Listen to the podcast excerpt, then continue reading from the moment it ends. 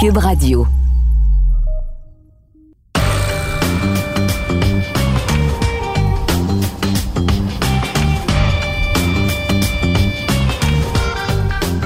Cette semaine, au balado de champ gauche, la Série mondiale opposera les Braves d'Atlanta aux Astros de Houston. Mais on retrouve surtout deux gérants fort sympathiques. Dans la NFL, les Bengals de Cincinnati surprennent les Ravens à Baltimore. Et au RSEQ, domination des Carabins face aux Rouges et Or. Bienvenue au balado du Champ Gauche, édition du mardi le 26 octobre. On va débuter cette semaine en parlant bien sûr de la série mondiale du baseball majeur, puisque la série mondiale débute ce soir. Premier match entre les Braves d'Atlanta et les Astros en direct du Minute Maid Park à Houston. Et comme vous le savez, Hier, grosse nouvelle pour euh, TVA Sport, alors qu'on a annoncé euh, le prolongement de notre contrat avec le baseball majeur. Donc, on aura du baseball pendant les sept prochaines années, avec en moyenne 78 matchs par année en saison régulière, des matchs préparatoires, des matchs des séries. Mais la grosse nouvelle également, c'est que on aura l'occasion de vous présenter la série mondiale lors des euh, années 2023, 2025 et 2027. Donc, trois fois lors des sept prochaines années le match des étoiles, le concours des coups de circuit ainsi que la série mondiale en exclusivité sur TVA Sport. Alors, bonne nouvelle pour, euh, pour Jacques Doucet, pour Roger Brulotte, François Paquet, et j'aurai l'occasion également de, de faire encore une fois la description des matchs de baseball au cours des euh, sept prochaines années. Euh, maintenant du, de la série mondiale, on revient sur le terrain, puisque c'est une série mondiale qui s'annonce quand même intéressante entre les Braves d'Atlanta et les Astros. Vous le savez, les Astros ont terminé au premier rang dans l'Ouest, 95 victoires, 67 défaites. Ils sont maintenant des habitués de la Série mondiale. Ce sera leur troisième participation au cours des cinq dernières années. Ils ont gagné en 2017 contre les Dodgers. Évidemment, il y a eu une controverse par la suite parce qu'on a appris que les Astros, au cours de la saison 2017 et euh, pendant les séries, avaient des signaux qu'on relayait aux frappeurs euh, on se souvient de, de, l'enquête qui a démontré qu'on donnait des coups de bâton sur la poubelle pour indiquer quel lancer s'emmenait au frappeur. En tout cas, tout ça, euh, c'est du passé, mais évidemment, ça va revenir à la surface avec la présence des Astros en Série mondiale. Ils étaient retournés en 2019, mais cette fois, ils, avaient perdu la Série mondiale, souvenez-vous, contre les Nationals de Washington. Alors, troisième participation en cinq ans pour euh, les Astros avec ce, ce noyau joueur quand même de euh, Yuli Gurriel, de Jose Altuve, Carlos Correa, Alex Bregman et quatre joueurs à l'avant-champ. On a perdu quelques joueurs, surtout au champ extérieur. On pense à George Springer qui a quitté, lui, euh, maintenant avec les Blue Jays de Toronto. Mais dans l'ensemble, c'est quand même le même noyau. Peut-être une dernière chance pour ce noyau parce que euh, Carlos Correa sera joueur autonome à la fin de la saison. les chances qu'il retourne à Houston sont quand même assez minces. Alors peut-être un, dernier tour de piste pour euh, ce noyau de joueurs chez les Astros de Houston. Pendant ce temps, chez les Braves d'Atlanta, c'est la première fois qu'on se retrouve en série mondiale depuis 1999, donc 22 ans. Et la dernière fois qu'on s'est rendu en série mondiale, on avait perdu en quatre matchs. On avait été balayé par les Yankees. En 96, on avait perdu également la série mondiale face aux Yankees. C'était en six matchs. Souvenez-vous, on disait que les Braves c'était l'équipe des années 90. Mais finalement, lorsqu'on regarde la feuille de route, euh, oui, on s'est rendu en série mondiale, mais on n'a pas gagné. Ça n'a pas été une dynastie euh, comme on anticipait euh, au début des années 90. En 91, ils ont perdu la série mondiale en sept matchs face aux Twins du Minnesota, alors que Jack Morris avait été dominant lors du septième match. En 1992, on avait perdu en six contre qui? Contre les Blue Jays de Toronto. C'était la première de deux conquêtes de suite pour les Blue Jays, 92 face aux Braves et en 93 face aux Phillies, on s'en souvient, sur le circuit de Joe Carter. Les Braves ont finalement gagné la Série mondiale en 1995. C'était contre les Indiens de Cleveland. On a gagné en 6. Et la saison suivante, comme je le mentionnais, on avait perdu contre les Yankees et en 99. Donc, on s'est rendu cinq fois dans les années 90. On en a gagné seulement une, alors qu'on on avait euh, on avait déclaré les Braves l'équipe des années 90, mais quand même euh, intéressant et impressionnant de se rendre en série mondiale à cinq reprises. Donc, ce sera seulement la sixième fois depuis que les Braves sont à Atlanta qu'on atteint la Série mondiale. Et cette fois, c'est avec une équipe qui a remporté seulement 88 victoires. Évidemment, on parle beaucoup aussi euh, du euh, travail du directeur gérant Alex Antopoulos, le directeur gérant natif de Montréal, qui a été dans l'organisation des Blue Jays pendant plusieurs saisons, a fait un séjour avec les Dodgers et depuis quelques années maintenant, il est président des opérations baseball, directeur gérant chez les Braves. Alex Antopoulos, quand on parle d'un directeur gérant qui envoie un message à son équipe, à ses joueurs, c'est ce qu'il a fait cette année. On perd les services de Ronald Acuna Jr. juste avant le match des étoiles. Blessure sérieuse au genou. Saison terminée. Les euh, Braves jouent à peine pour 500, en bas de 500, mais on n'a pas lancé la serviette. On va chercher Jock Peterson chez les Cubs de Chicago immédiatement après le match des étoiles. À la fin du mois de juillet, à la date limite des transactions, trois autres voltigeurs s'ajoutent à l'équipe. Eddie Rosario, euh, qui est acquis des euh, Indiens Cleveland, Adam Duval, qui était avec les Marlins de Miami, et Jorge Soler des Royals de Kansas City sont acquis par Antopoulos. Alors Antopoulos dit à son équipe, moi je crois qu'on a encore une chance de gagner, qu'on a les joueurs nécessaires. Oui, on a besoin de renforts au champ extérieur en raison de blessures, et c'est exactement ce qu'il a fait. Et les quatre joueurs qu'il a acquis ont joué un rôle clé en deuxième moitié de saison et surtout depuis le début des séries. On passe au circuit euh, important de Jock Peterson. Eddie Rosario qui vient d'être choisi le joueur par excellence de la série de championnat face aux Dodgers. Des gros coups sûrs, des gros gens défensifs de Duval au champ centre. Jorge Soler également. Alors, tout un travail de la part d'Antopoulos qui va tenter euh, d'amener la série mondiale à Atlanta. Mais je voulais aussi parler des, des deux gérants. Parce que pour moi, au-delà des joueurs qui seront sur le terrain, les deux gérants, c'est quand même assez spectaculaire. Dusty Baker, vous le savez, est arrivé à Houston euh, après la suspension de AJ Inch. On avait besoin d'un nouveau gérant. On amène Dusty Baker. Il est maintenant âgé de 72 ans. C'est sa 24e année comme gérant. Il a près de 2000 victoires en carrière comme gérant dans le baseball majeur. Plus précisément, c'est 1987. Euh, il est allé euh, une fois seulement à la Série mondiale. C'était en 2002 alors qu'il était le gérant des Giants de San Francisco. Et souvenez-vous, on avait perdu en sept matchs face aux Angels d'Anaheim à l'époque. On menait lors du sixième match. En septième manche, on avait les devants. La relève a flanché. Les euh, Angels ont gagné le sixième match et ensuite ont gagné le septième. Alors c'est le plus près que Dusty Baker est venu de remporter la Série mondiale en tant que gérant. Mais en plus de sa carrière comme gérant, il a passé 19 euh, saisons dans les ligues majeures en tant que joueur. Ça a commencé justement avec les Braves d'Atlanta.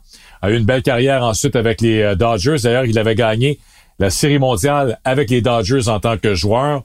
C'est l'année que les Dodgers avaient éliminé, euh, bien sûr, les Expos sur le Blue Monday en série de championnat. Alors, il a gagné une Série mondiale en tant que joueur avec les Dodgers. 2039 matchs en tant que joueur. Alors, si on combine ces matchs sur le terrain en tant que voltigeur et ses matchs comme gérant, on parle de 5761 matchs dans le baseball majeur pour Dusty Baker. Alors, si jamais Houston gagne, oui, peut-être qu'on n'aime pas le fait que Houston avait, avait triché dans le passé. Est-ce qu'il mérite vraiment de, de, gagner la Série mondiale cette année? Mais je pense qu'on pour moi, si Dusty Baker gagne la Série mondiale, ce serait une belle histoire. À 72 ans, on a beaucoup parlé de Tony La Russa qui revenait comme gérant dans le baseball majeur cette année. Mais là, c'est Dusty Baker qui pourrait gagner la Série mondiale. Euh, ça quoi, 24e année en tant que gérant dans le baseball majeur. Mais de l'autre côté, dans l'abri des Braves d'Atlanta, on le connaît un peu moins, mais Brian Snitker aussi, c'est une très belle histoire. Snitker est âgé de 66 ans. Lui, il a roulé sa bosse comme gérant dans les ligues mineures dans l'organisation des Braves pendant 24 ans. Alors, est-ce que vous savez ce que ça veut dire 24 ans dans les mineurs comme gérant? Les voyages en autobus, euh, les, motels sur la route. Là, on parle pas de, de chambres d'hôtel 5 étoiles. Euh, les repas dans les autobus, les, les longs voyages dans les ligues mineures lorsqu'on est dans le A, dans le 2A, avant d'arriver dans le 3A, euh, ce que Snitker a fait avant d'être promu gérant des Braves. Alors ça aussi, c'est une belle histoire, euh, celle de Brian Snitker. C'est maintenant sa sixième saison à la barre de l'équipe. Et les deux gérants ont quelque chose en commun. Ils sont, oui, de la vieille école. Alors peut-être que ce ne sont pas des, gérants qui utilisent autant les statistiques avancées que la nouvelle génération, mais je pense qu'on fait un bon compromis. On comprend que aujourd'hui, euh, faut utiliser des défensives spéciales, euh, faut avoir un, personnel de releveur qu'on va utiliser plus tôt dans le match, alors qu'avant on laissait nos lanceurs partir au monticule pendant 7-8 manches. Mais ils sont surtout euh, très appréciés de la part de leurs joueurs. Regardez la réaction des joueurs des Braves. Comment on aime Brian Snitker lorsqu'on a battu les Dodgers. La collade entre Freddie Freeman et Snitker. Et même chose côté des Astros. Les joueurs des, euh, des Astros adorent Dusty Baker. Alors, très intéressant de voir ces deux euh, gérants s'affronter en série mondiale. Ça commence mardi soir à Houston. Moi, j'ai un petit penchant pour les Braves parce que je trouve que c'est une belle histoire. Seulement 88 victoires cette année. Comme je le mentionnais tantôt, Alex Santopoulos, le directeur gérant, qui est natif de Montréal, qui a déjà travaillé dans l'organisation des, des expos et ensuite avec les Blue Jays. Alors, je vais y aller pour les Braves d'Atlanta pour remporter la Série mondiale cette année. Mais euh, j'ai bien hâte de voir les deux gérants. Ce sera la première fois qu'on a deux gérants si âgés qui s'affrontent en Série mondiale, en Dusty Baker et Brian Snitker.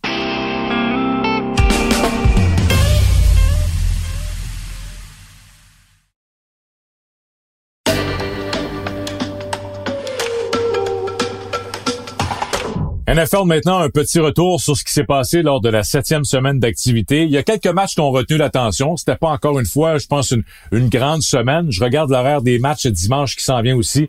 Il y a quelques matchs intéressants, mais euh, d'autres matchs qui laissent un petit peu à désirer. Mais revenons sur euh, les quatre matchs qui ont retenu mon attention en cette semaine numéro 7. Les Titans du Tennessee avec une victoire convaincante contre les Chiefs. Je n'étais pas convaincu des Titans en début de saison. Je me demandais, avec euh, l'arrivée de Carson Wentz à Indianapolis, est-ce que les Colts pouvaient devancer les Titans? Mais là, depuis quelques semaines, euh, on joue du très bon football avec le retour de, Derrick Henry qui s'impose dans le champ arrière. Ryan Tannehill euh, également fait du bon travail. Julio Jones, AJ Brown. Brown a eu un gros match dimanche contre les Chiefs, les deux receveurs de passe. Et là, on vient de battre, on avait battu les Bills de Buffalo, souvenez-vous, lundi. Et ensuite, on bat les Chiefs de Kansas City 27 à 3. Alors, on limite l'attaque euh, dynamique des euh, Chiefs à seulement 3 points. C'était d'ailleurs 27-0 à la mi-temps. Même Derrick Henry avait complété une passe de toucher euh, sur un jeu truqué en première demi. Évidemment, Patrick Mahomes, c'est un petit peu inquiétant présentement. Moi, ce, ce que je retiens de la part de Mahomes, c'est les revirements depuis le début de la saison. A été victime encore une fois d'une interception dimanche. Ça lui en fait maintenant neuf depuis le début de la campagne. Deux fois également euh, depuis le début de la saison, a échappé le ballon qui a été recouvré par l'adversaire. Alors, c'est un total de 11 revirements pour Patrick Mahomes en 5 matchs. Est-ce qu'il tente d'en faire trop? Est-ce qu'il tente euh, d'improviser? On sait que ça a fonctionné dans le passé, là, souvent des jeux improvisés, des passes un peu euh, hors normes. Mais là, ça ne fonctionne pas cette année pour euh, Mahomes et l'attaque des Chiefs. A dû quitter le match après avoir reçu un coup de genou à la tête, a passé le protocole de commotion. Il devrait être en mesure de jouer lundi prochain face aux Giants, le match présenté le 1er novembre prochain à Kansas City. Mais lorsqu'on regarde dans l'association américaine, dans la section Ouest, les Chiefs de Kansas City maintenant avec trois victoires, quatre défaites. Les Chargers ont quatre victoires, deux revers. Ils étaient en congé cette semaine. Et les Raiders ont cinq victoires, deux défaites. Les Raiders qui continuent, malgré tout ce qui s'est passé avec John Gruden, euh, le fait qu'il a dû démissionner comme euh, entraîneur-chef de l'équipe. Les Raiders qui ont gagné facilement contre les Eagles. Derek Carr connaît une très bonne saison, faut l'avouer. Euh, Carr a été impressionnant encore contre les Eagles. Seulement trois passes incomplètes. 31 en 34 et deux passes de toucher pour euh, Derek Carr, plus de 300 verges face aux Eagles. Alors, j'ai hâte de voir les Chiefs s'ils sont en mesure de euh, se qualifier pour les éliminatoires, mais présentement, ils sont sur un pied d'égalité avec Denver au dernier rang dans la section ouest.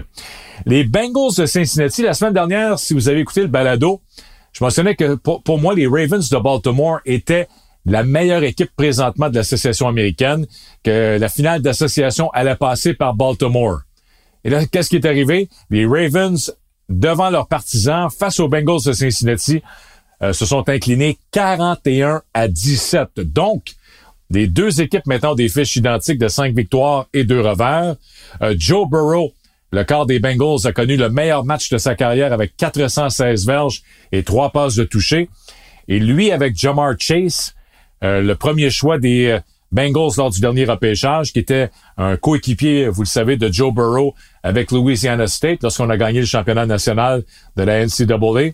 Mais il y a une chimie vraiment qui s'est installée.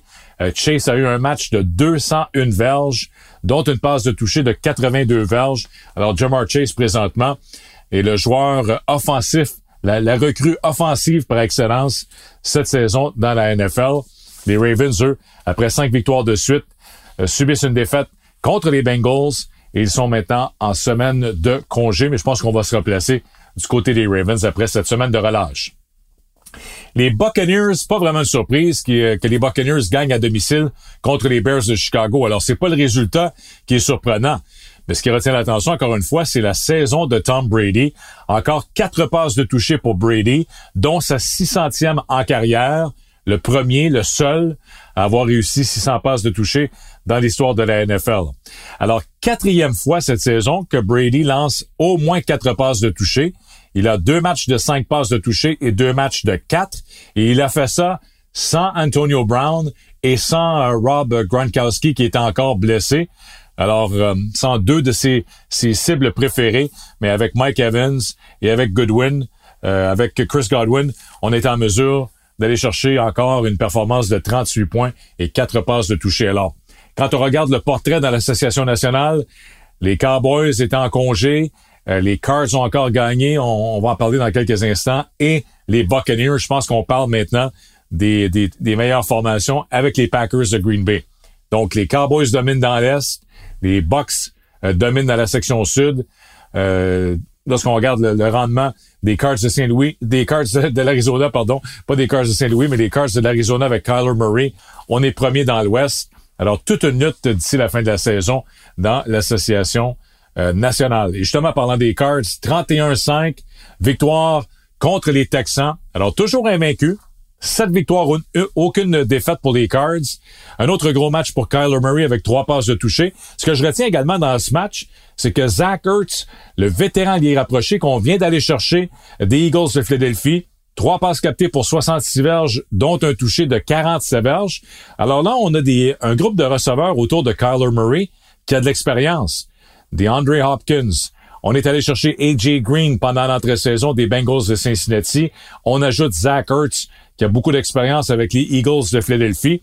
Alors, on l'entoure de, de receveurs d'expérience et euh, ça porte fruit jusqu'ici. Sept victoires, aucune défaite pour les Cards de l'Arizona. Mais là, un gros, gros match Jeudi soir, dans deux jours, les Packers, six victoires une défaite, s'en viennent en Arizona face aux Cards qui sont invaincus, sept victoires, aucune défaite. Alors, c'est le match de la semaine. Jeudi soir, Packers, Aaron Rodgers, Cards et euh, Kyler Murray. Tout un duel en perspective pour amorcer la semaine numéro 8 dans la NFL. termine le balado cette semaine avec un petit mot sur ce qui se passe au football universitaire du RSEQ. On connaît maintenant les quatre équipes qui vont participer aux éliminatoires avec euh, cette euh, victoire surprenante, convaincante. Euh, je sais pas quel adjectif trouver, mais quelle performance des Carabins de l'Université de Montréal face au Rouge et Or de l'Université Laval? Le match qui était présenté au Sapsum. Évidemment, on s'attendait à un match serré parce que c'est toujours des matchs serrés entre les deux équipes. Les Carabins avaient gagné le premier match 18-17. On s'attendait à peu près le même genre de scénario. On savait d'entrée de jeu que l'équipe qui gagnait le match allait terminer au premier rang euh, du euh, football universitaire du RSEQ. Et après un début de match timide, on tirait de l'arrière 7-0. Le Rougeur avait marqué le premier touché euh, à la suite d'un botté de dégagement bloqué. On avait repris le ballon et on avait marqué un premier touché sur une course de Kevin Mittal. Mais quelle explosion par la suite des Carabins, alors qu'on a marqué 35 points. On avait marqué les 35 points suivants, tirant de l'arrière 7-0 pour prendre les devants 35-7. Et finalement, il y a eu un touché dans la dernière minute de jeu pour le Rougeur pour euh, un petit peu stopper l'hémorragie. Mais cette victoire des Carabins par 21 points, c'était la plus importante de leur histoire face au Rouge Donc, plus grand écart de points dans un match entre les deux équipes en faveur des Carabins. Et c'était également euh, le plus grand nombre de points marqués par les Carabins de l'Université de Montréal dans un match contre le Rouge et Or de l'Université Laval. En défensive également, on a été euh, très bon. Évidemment, avec les devants, la défensive a fait plusieurs jeux en deuxième demi. On a créé trois revirements. On a euh, également euh, réussi six sacs du corps. On a rejoint Arnaud Desjardins à plusieurs reprises derrière la ligne de mêlée. Alors, j'ai vraiment jamais vu ce genre de match, cette domination dans les matchs opposant les Carabins et le Rouge et Or. Et j'ai hâte de voir comment le Rouge et Or va réagir maintenant parce que pour l'Université Laval, c'était officiellement leur dernier match de la saison régulière. Ils terminent la saison avec cinq victoires, trois défaites, donc au deuxième rang du euh, classement général. Pour les Carabins maintenant, il leur reste encore un autre match. Six victoires, une défaite. Ils vont jouer contre euh, McGill leur dernier match euh, pour conclure la saison. Et parlant de McGill, les Redbirds de McGill sont officiellement éliminés. Eux, ils sont cinquièmes. Ils vont terminer au dernier rang et sont écartés du euh, portrait des éliminatoires. Alors, le classement est le suivant. Au premier rang, on retrouve les Carabins. Au deuxième rang, c'est le Rouge cinq victoires, trois défaites. En troisième position, on retrouve les euh, Stingers de l'Université Concordia. Les Stingers qui ont battu, euh, qui ont gagné leur match, eux, samedi. Donc, avec cette victoire contre McGill, les Stingers s'assurent du troisième rang. Il leur reste également un match à jouer. Sherbrooke va terminer quatrième. Bon, les deux équipes s'affrontent samedi prochain à Sherbrooke. Les Stingers s'en vont à Sherbrooke contre le Vert et Or. Mais même si les Stingers gagnent le match et terminent avec cinq victoires, trois défaites, donc un dossier identique au Rouge et Or, euh, c'est le Rouge et Or qui a le prix d'égalité euh, parce que le Rouge et Or avait gagné les deux matchs cette saison contre les Stingers de Concordia. Mais ce serait intéressant de voir la préparation du côté du Rouge Or, parce que oui, on a une semaine de congé pour se préparer pour cette demi-finale. Le match aura lieu euh, au stade de TELUS de l'Université Laval dans deux semaines. Mais attention, parce que l'attaque aérienne des Stingers est quand même assez euh, impressionnante depuis le début de la saison. Alors j'ai hâte de voir cet affrontement de demi-finale entre le Rouge Or et les Stingers, même si Laval a gagné les deux matchs en saison régulière. Et l'autre demi-finale, dans deux semaines également, euh, les Carabins vont recevoir le vert de l'Université de Sherbrooke. Alors voilà pour le portrait au football universitaire du RSEQ. Il reste un match à la saison régulière et dans deux semaines, on passe aux demi-finales. Alors voilà, c'est complet pour le balado cette semaine. Je vous rappelle ma prédiction du champ gauche. Les Braves d'Atlanta vont gagner la Série mondiale en 6 ou en 7. Ça pourrait aller à la limite face aux Astros de Houston. Ça commence, on vous le rappelle, mardi soir, donc cette série mondiale entre les Braves d'Atlanta et les Astros en direct du Minute Maid Park à Houston. Merci encore une fois d'avoir été à l'écoute. Je vous donne rendez-vous sur Twitter. Vous pouvez euh, suivre mon compte Twitter. C'est arrobas balado du champ avec le chiffre 7. Donc, Denis Casavant, balado du champ gauche sur Twitter. Passez une bonne semaine. On se donne rendez-vous mardi prochain.